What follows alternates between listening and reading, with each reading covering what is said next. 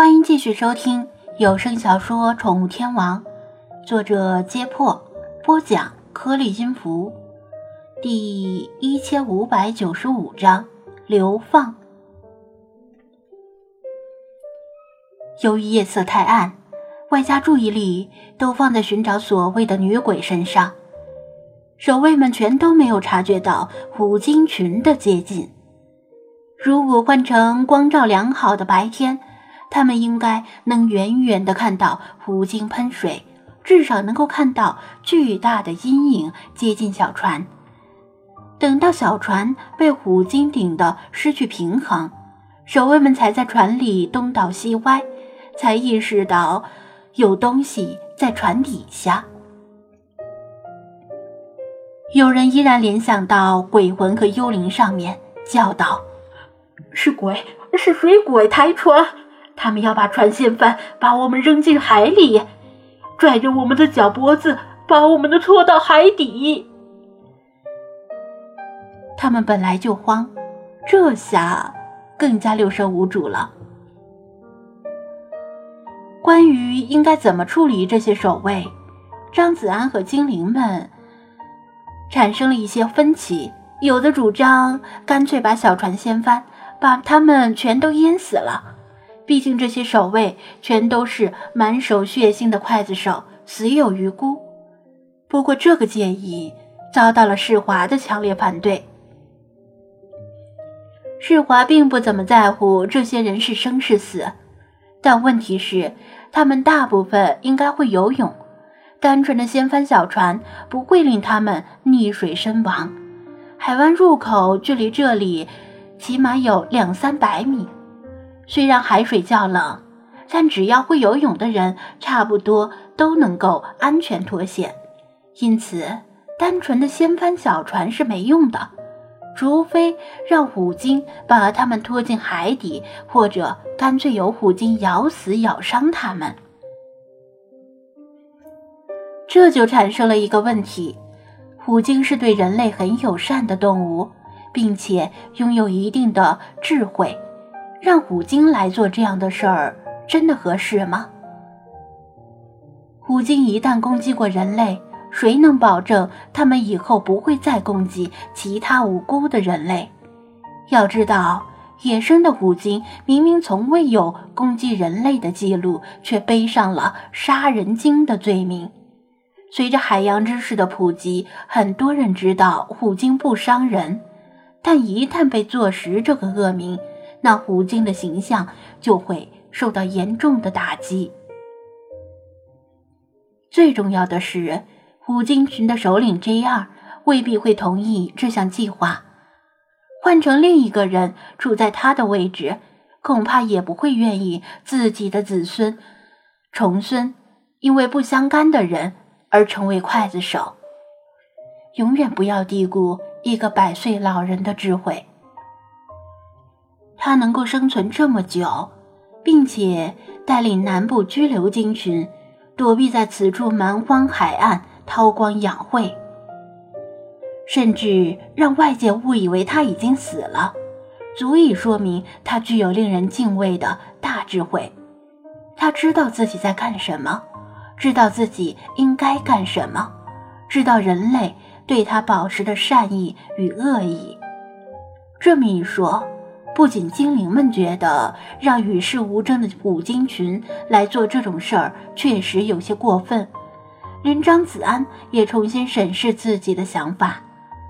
他原本打算回去以后公开 J 二还活着的照片与视频，但也许秘而不宣才是最好的做法。现在的问题在于。应该怎么处理这些守卫？戏弄了他们，然后让他们全身而退？这显然不可能，无异于放虎归山，后患无穷。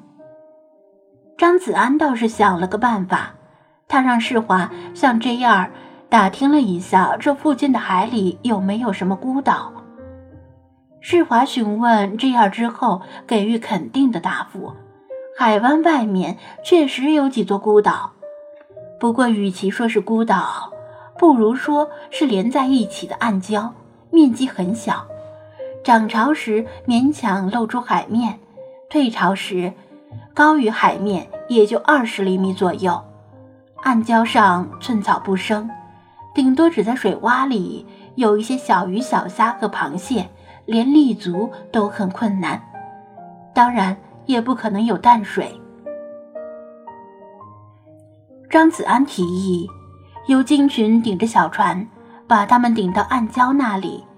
然后把小船甩向暗礁，这样船底必然会触礁漏水搁浅，说不定会直接撞碎在暗礁上，而守卫们也会被困在暗礁上回不来。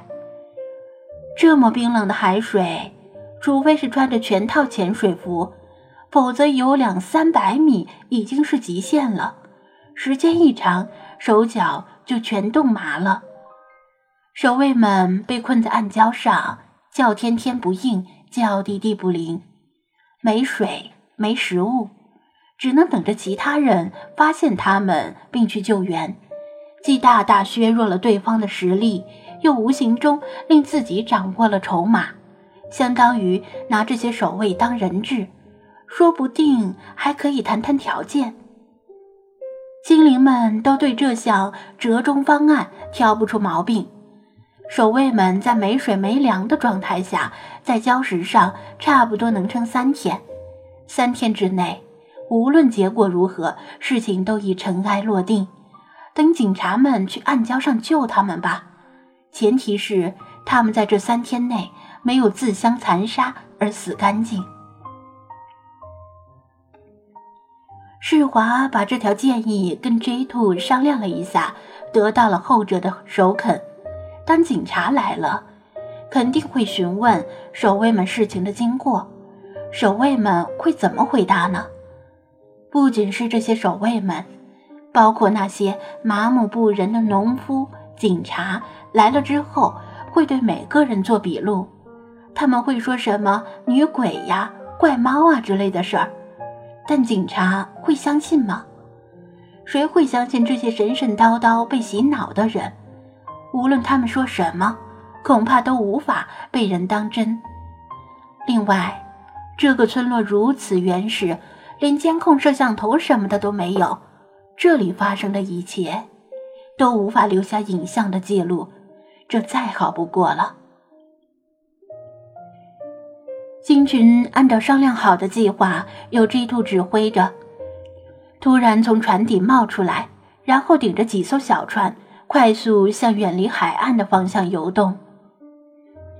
守卫们在小船上束手无策，眼见村落和灯塔的灯光越来越远，越来越暗，小船即将离开大陆架，被推向深海。他们本来有机会跳海逃跑，但是出于对海中女鬼的恐惧，错失了良机。一犹豫的功夫。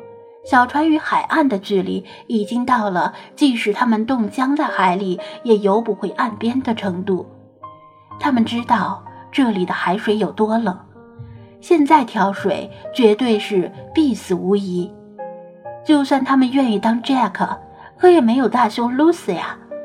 海里只有可怕的女鬼。不知是谁率先反应过来，发现顶着他们走的是鲸。举起太色枪，叫道：“用枪电死他们！”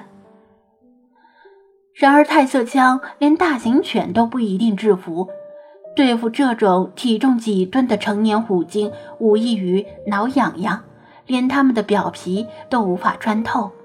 不仅没有产生任何作用，反而令鲸群有些恼火，他们的不安分，纷纷喷起水柱，把他们浇了个落汤鸡。海风一吹，冻得他们脸色青紫，全部躺倒在船底躲避海风。至于小船们会被送到哪里，他们已经听天由命了。张子安透过夜视仪目送小船们渐渐消失在视野里，这些碍事的人消失了，接着就可以进行下一步计划了。